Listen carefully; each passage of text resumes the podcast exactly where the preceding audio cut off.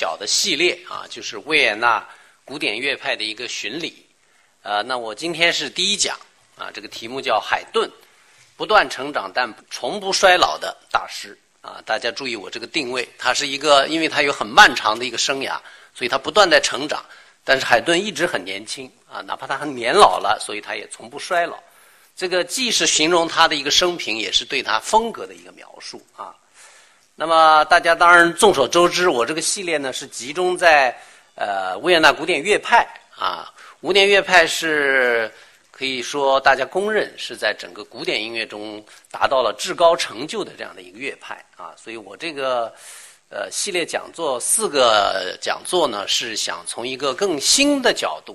来全面的来观察这个乐派的艺术成就。啊，分别对海顿、莫扎特、贝多芬和舒伯特这四位具有师承关系的啊这样的一个维也纳乐派的代表人物进行讲解和评论。那么稍微说一点，就是海顿、莫扎特、贝多芬这三个人作为古典乐派的代表人物，应该说没有任何意义。那么舒伯特在一个特别的意义上，他属于这个乐派啊，因为舒伯特呢。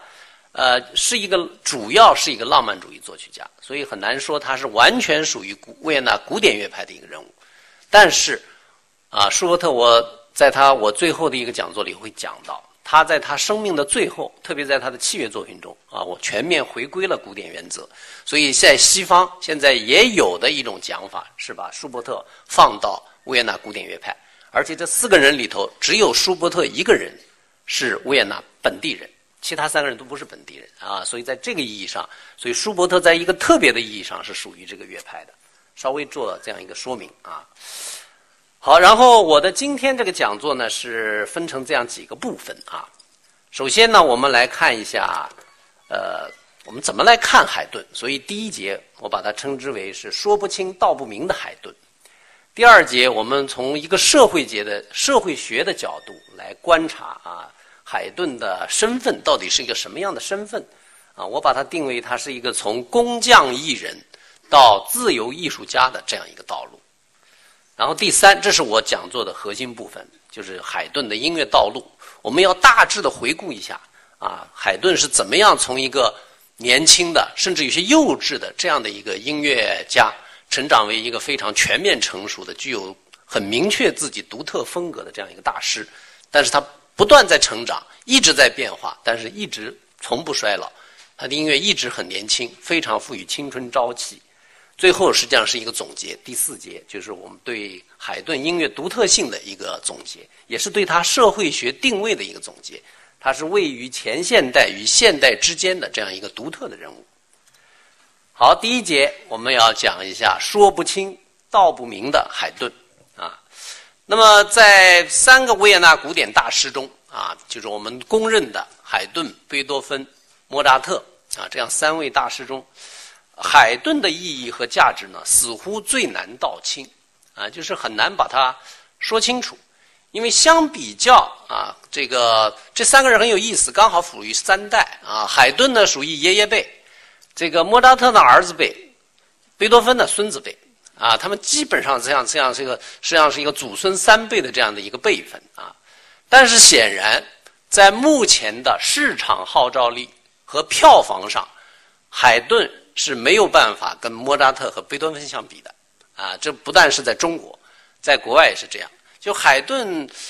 到二十世纪以后，尽管他的名声现在在重新的在认识啊，也是一个大家公认的极其伟大的大师，但在市场上啊，如果招。开海顿的音乐会，他的这个票房的号召力显然是没法跟那两个啊，他的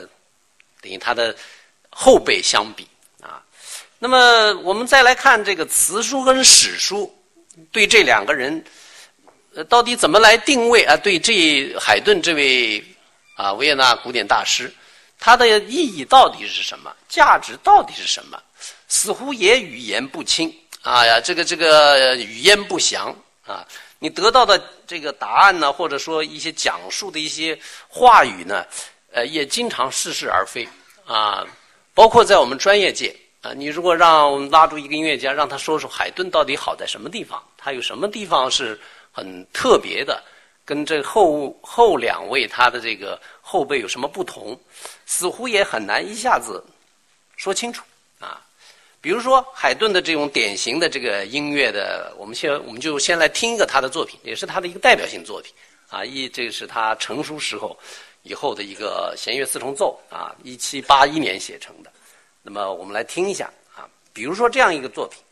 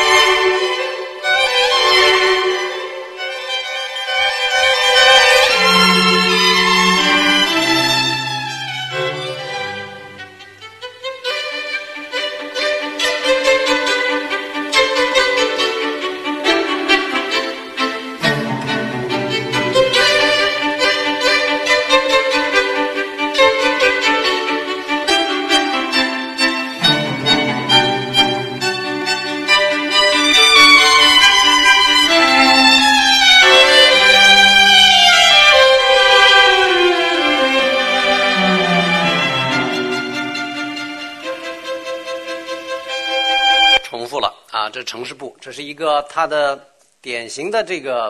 嗯，对不起，现在跑调。这是一个典型的海顿的弦乐四重奏，由于他的音乐完全是纯音乐，而且他的性格也不是那么非常的强烈，不像贝多芬或者像莫扎特那么好听啊，动听的这个程度不像贝多芬那样富于戏剧性，所以像这样的音乐你很难进行描述。就到底这个音乐表达了什么？它的特点在什么？很难说清楚，啊，所以呢，海顿为什么在市场上它的号召力现在不能跟莫扎特跟贝多芬相比？对它的定位也似乎说不清楚，是有它的一定道理的，啊，说确实我们似乎比较难于把握海顿，所以就这样就带来了问题，就是我们如何来描述和规定海顿的独特风格，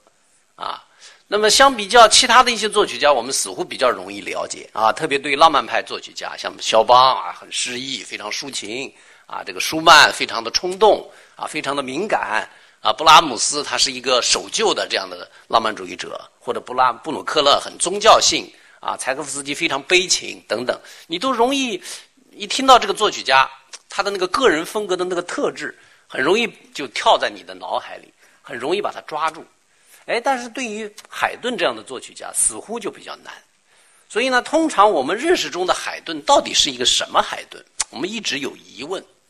啊，那么在音乐史中，如果大家在音乐学院里头上音乐史，是吧？那么肯定要上的海顿。那么在音乐史中呢，一般来说也是把它作为，比如说他是交响曲之父啊，一般是这样定位，或者说他是弦乐四重奏之父。啊，然后他在这个说是说他规定了，呃，或者说稳定的建构了交响曲的四乐章的这样的一个套曲形式，然后在弦乐四重奏中啊建立了对话原则等等啊，这些都是在音乐史中的一些常识。那我们就问了，是不是这样？啊，其实是有疑问的啊。我们在坊间经常就说他是交响曲之父或者弦乐四重奏之父。其实这是有问题的，因为并不是他创立了这两种形式。注意，他只是完善了这两种形式。所以从某种意义上，你说他是之父呢，要打引号。你可以说他是之父，但是他并不是创建的。其实当时有很多人，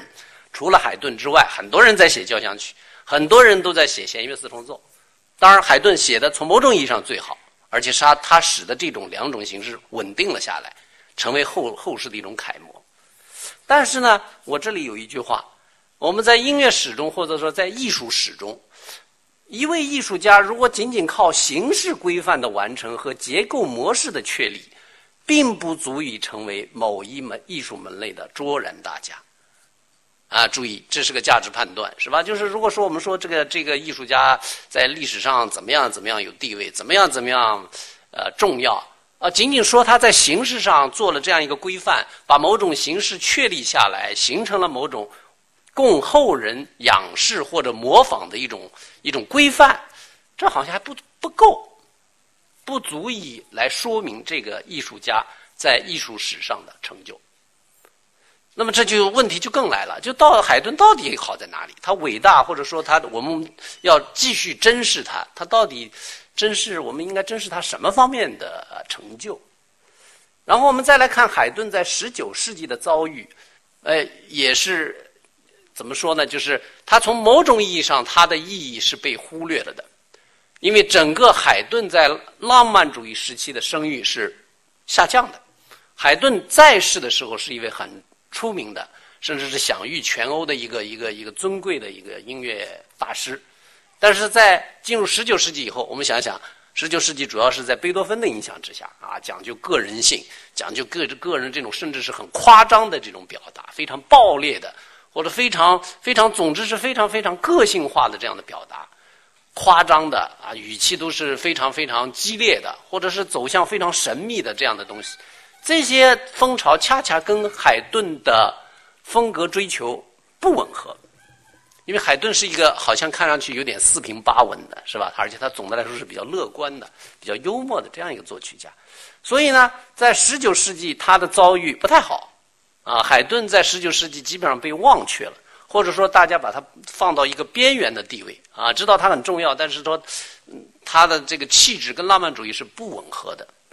所以。怎么来达到正确的认识和理解，这就有问题啊！实际上，真正认识海顿还是二十世纪，特别是五十年代以后，啊，在西方，包括在西方，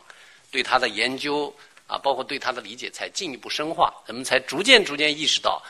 啊，他是一个极其重要的，而且是很伟大的一个艺术家。所以我们今天这个讲座就帮助大家再一次重新来认识，啊，海顿到底是一个什么样的艺术家。好，这是我的第一节，先做一个开头。好，第二节我们就要讲海顿的社会身份的一个解读，就是认识海顿这个艺术家，呃，我们最好采取一个特别的角度，就是要认识他的一个特别的这样的一个身份，啊，我把它定位他是从一个工匠艺人到自由艺术家的这样的一个转换的一个过程，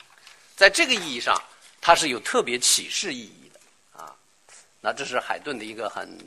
很出名的画像吧，啊，就到现在大家说到海顿，都是这个是他的一个标准画像，是吧？那么把海顿这样的一位艺术家，我们还是习惯于让把他跟他的两个后辈，就是莫扎特和贝多芬放在一起看。那么非常有意思的是，这三个人啊，古典乐派的这三个作曲家，恰恰代表了当时音乐家。的这个社会身份的一个转变，或者说他们的生平境遇，代表了当时的啊音乐家、作曲家他们的一个社会身份或者社会定位的一个转变，我们可以来观察一下。我们先来看海顿，啊，我这是先是一个概括，我们等会儿会讲一点他的生平。海顿呢，他是在一直基本上是生活在所谓的赞助体制之下的，啊，就是他是受雇于一个贵族。啊，然后呢，这个贵族养他，然后养了他了以后呢，他就在这个贵族的体制下为这些贵族提供音乐的服务，啊，更多是娱乐，当然也有宗教服务啊，他也写很多宗教音乐、歌剧、交响曲。这写出来这些东西不是像现在写给市场的，那个时候没有市场，或者是市场正在发育，那个时候他完全是一个保护的赞助制度这样的一个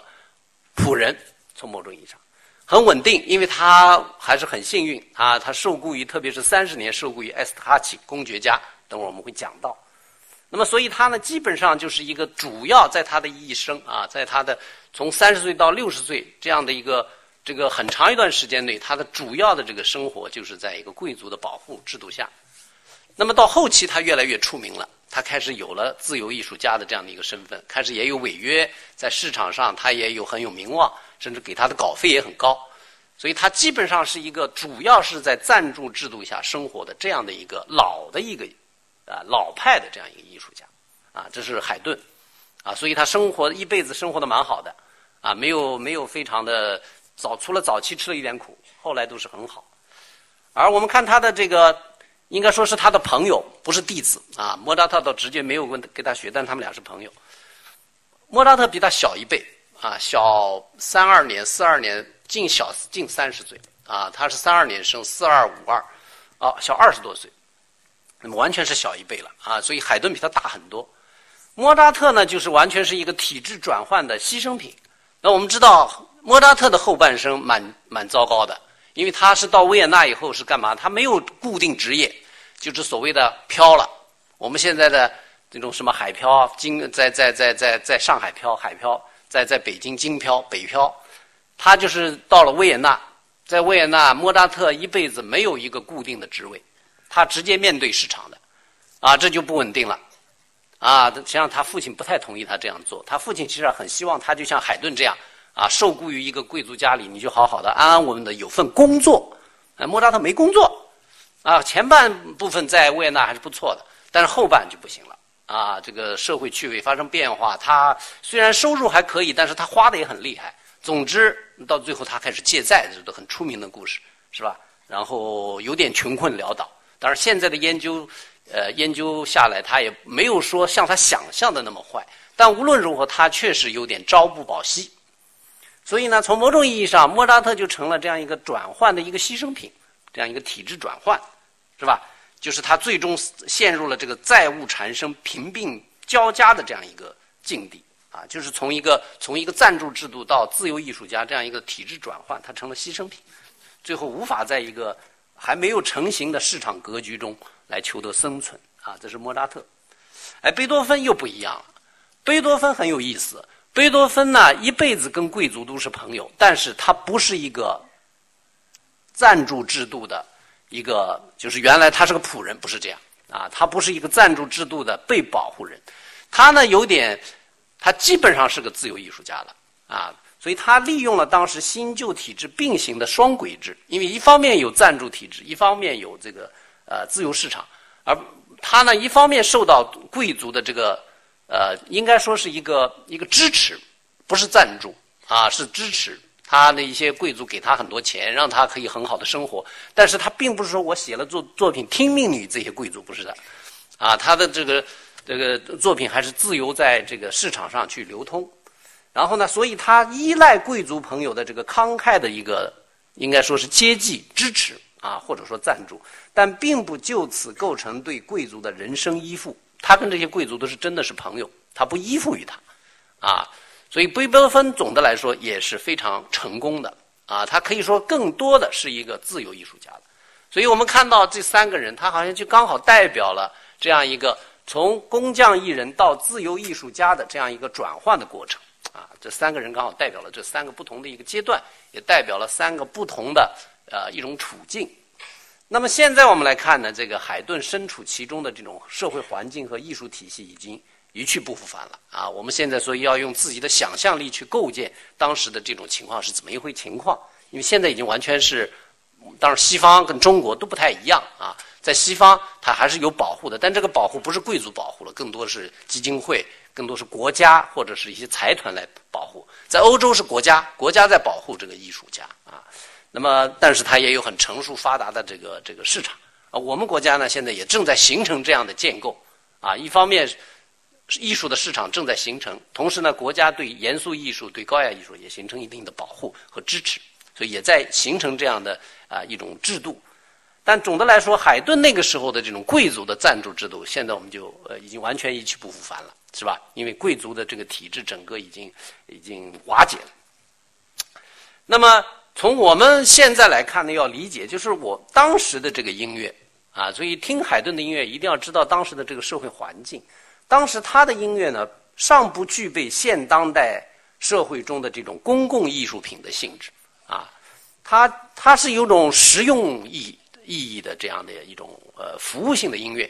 啊。我们刚刚在上海大剧院看了这个《马太受难曲》，我也曾经讲到，《马太受难曲》不是作品，它干脆就是个礼拜仪式。当时的大量的绝大多数的音音乐作品都是这样的，它是有明确的实用目的的。海顿写的，当然他主要不是宗教音乐，但是他写的交响乐、写的四重奏、写的奏鸣曲，这些东西都是干嘛的？都是供这些贵族啊，这些王公贵族他们消遣用的，啊，就是完全他的这个市场对象和他的服务对象，就是他是完全是个服务性的、实用性的这个音乐。这个音乐并不是他就直接抛向自由市场的啊，所以当时是这样的一种性质。而海顿就是一直在这样的一种性质下来进行生活和工作，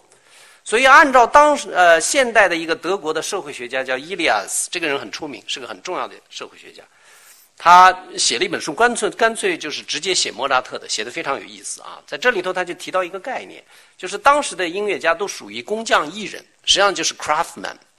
啊，craft craft craftman 啊，就是他是一个这个一个手艺人。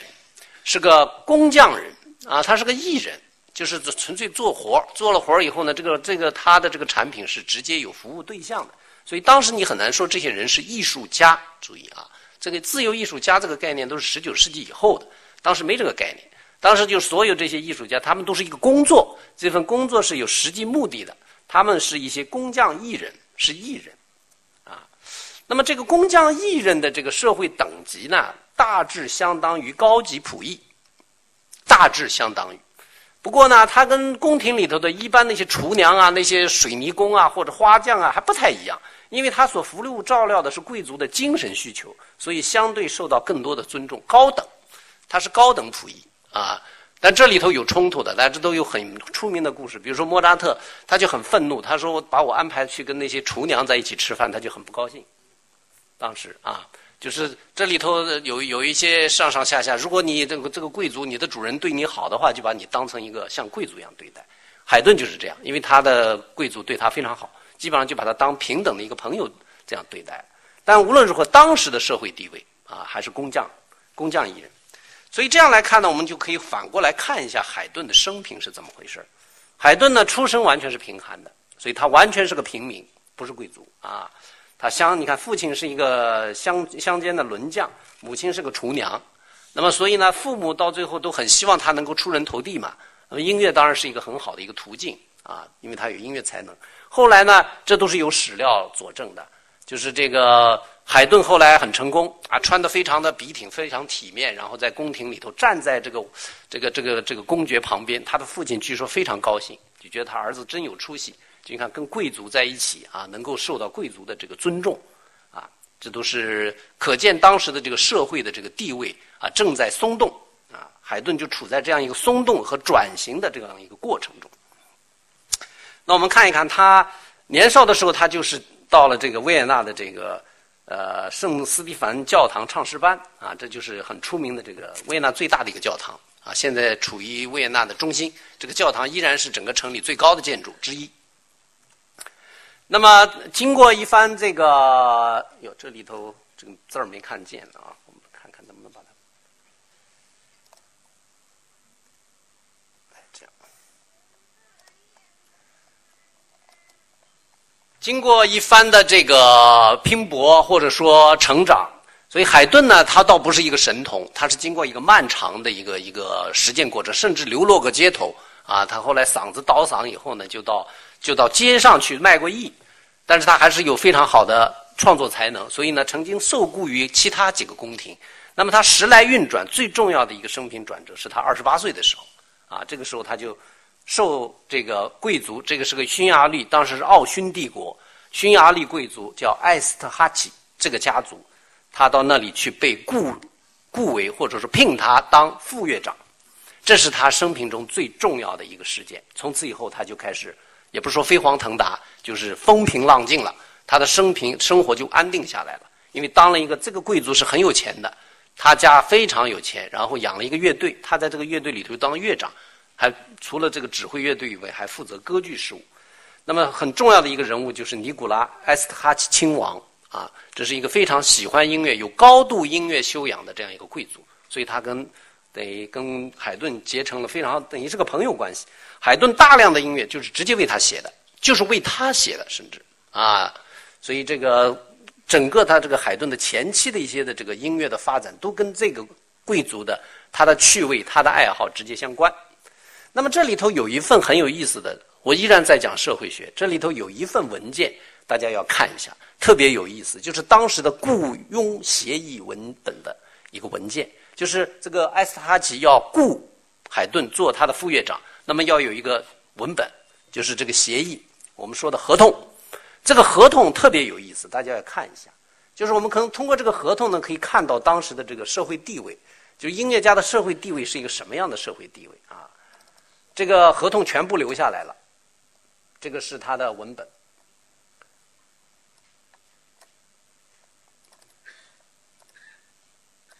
啊，我们看一下，这是一九一七六一年五月一号。啊，都就签署了，啊，他这个呃，这个这个就是要雇海顿当副院长，然后呢，他应该谨守下属条款，这里面有好多个条款，有十十四个条款。那我们看一下这个条款是蛮有意思的，就是这他怎么在规定啊？大家可以看一下。那么为什么雇他呢？这里头说，原来那个乐长呢，因为年迈体弱，不适合再履行相关职责了。所以呢，让他保留原来的乐长职位，同时呢，任命一个年轻人，就是海顿来担任副乐长，来帮助这个年老的乐长来履职。这就是为什么要雇佣他。好，然后呢，注意这个啊，这个第二个条款特别重要。他说，海顿将被当作家族的成员之一予以对待，这是对他的身份，那很尊重他了，把他当家里的之一啊，这不是一一般的佣人，是把他当作家族的成员之一予以对待。为此。尊贵的殿下就是这个尼古拉，这个这个这个埃斯塔奇，仁慈的相信海顿在成为这个高贵家族荣耀的职员之后，他要妥善的照顾自己的仪容行止，他要节制有度，善待下属，温和宽容，坦诚镇定。你要像个贵族一样了，就是是吧？然后尤其是你的穿戴，你看很有意思的，都要好好的穿的这个，尤其是来来客人的时候，你的副乐长和所有音乐家需统一着装。然后要约束他自己，要要管理你的这个乐队这个这个成员，并一律着装，要怎么样呢？要穿长袜、着白衫、施粉香、梳发辫或者戴假发，就是贵族来了，你就要这样的衣服衣服打扮，这有很严格的规定的，这是规定。好，然后第三，你呢这个举止，所以就是副院长本人要谨言慎慎行，做好表率。要在饮食交谈的这个期间呢，要拒绝呃，要杜绝这个粗俗行为，啊，然后要处事公正，并能够感染下属。就是说，你的为人呢，要要要正派，要要为人要为好，为要做好人。然后呢，这个也很有意思。第四点啊，第四第四点，第四点说，你这个副院长的职责所系，要遵照尊贵的殿下的指令创作音乐。哦，这个很重要啊，这一这一款很重要。说你要遵照尊贵的殿下的指令来创作音乐，不能乱写。你不是说你自己想写什么就写什么，不行的。你得按照尊贵的殿下的旨意来写作音乐，不得与他人通传这些作品。注意，你这些作品写完以后不能自己就拿出去了。这些作品是属于这个殿下的啊，这个著作权概念当时不大有的。就是说，你还是一个像一个像一个佣人一样，你所做的这些产品，这个所有权不是你的，是殿下的。也不得私自提供抄本，啊，不能把这些作品就抄出去了。需确保这些作品仅供殿下专用，未经禀告和殿下的许可，不得为他人创作音乐。啊，有意思吧？啊，就是我把你买下来了，等于是，就是你完全为我这个殿下服务。然后呢，第五款是就是是是是你的这个时间，你需就要就要遵守时间等等等等。第六呢，是你。有一些问题的话，你要禀告殿下，啊，然后第七是关于乐器，你不能发生损害，要承担责任。然后第八是关于你要指导女性歌手，然后你自己还得懂乐器，所以被要要要要经常要练琴，啊，然后第九项是这个这个副本要交给副院长属下，以在他有有这个副院长在督命的时候有据可依，就是这个副本大家都要知道的啊。这个这个这个这个国外他是这样，他所以有法律意识，很早就这种时候，哪怕这个条款看上去不太不太平等，我等会儿会分析啊，但是他这些都说好，都在事先说好。然后这个协议第十款是说，它不能够明确的确定它的美状事务啊，但是呢，就是除其他的这个事务以外，它还得维持这个乐队的既有的这个牢固的呃基础和良好的秩序。第十一很重要，它的年薪。啊，年薪。那么这个当然都是现在看都要换算了，但是这是一份相当不错的年薪，就是他拿这笔钱是一个很能够过上一个很体面的生活的这样的一个年薪。然后第十二是在哪里吃饭啊？注意啊，他说海顿将在职员专用席位上进餐，不是佣人，他是职员，啊，这是一个相当有身份的这样的一个职员。最后这份协议三年有效。然后第四。他这个，如果他干得好，可以晋升他为乐长。但是呢，这个绝非意味着尊贵的殿下放弃在协议期间如觉合理可以将其解聘的权利，就是最后的这个解，所有的权利还是属于殿下的。然后一式两份，能看到吧？这是一七六一年五月一号在维也纳签署的。这就是一份很有意思的一个一个文本，或者说是一个档案。这个档案呢，分析起来呢，有这样一个意思，我觉得啊，就是今天的人呢，读这份协议或者这份合同呢，不免产生一丝比较好玩的感觉了，因为这个已经过去过去多少年了，二百五十年了。特别会对其中居高临下的口吻多少会有些敏感。我们现代人就很明显，这里的口吻是居高临下的，这是霸王条款。就现在我们来说，是吧？这里头很多是霸王条款。这与其说这是一份合同和协议，还不如说这是一份规定。这是个规定，哎，是自上而下的，所以具有霸王条款的味道。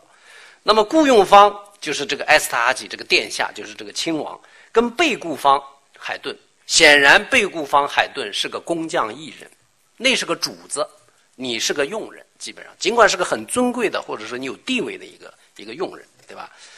那么上下之间是有很明显的距离的，这两个这两方是不平等的啊。海顿的前途和发展全仗亲王殿下的恩宠和信任，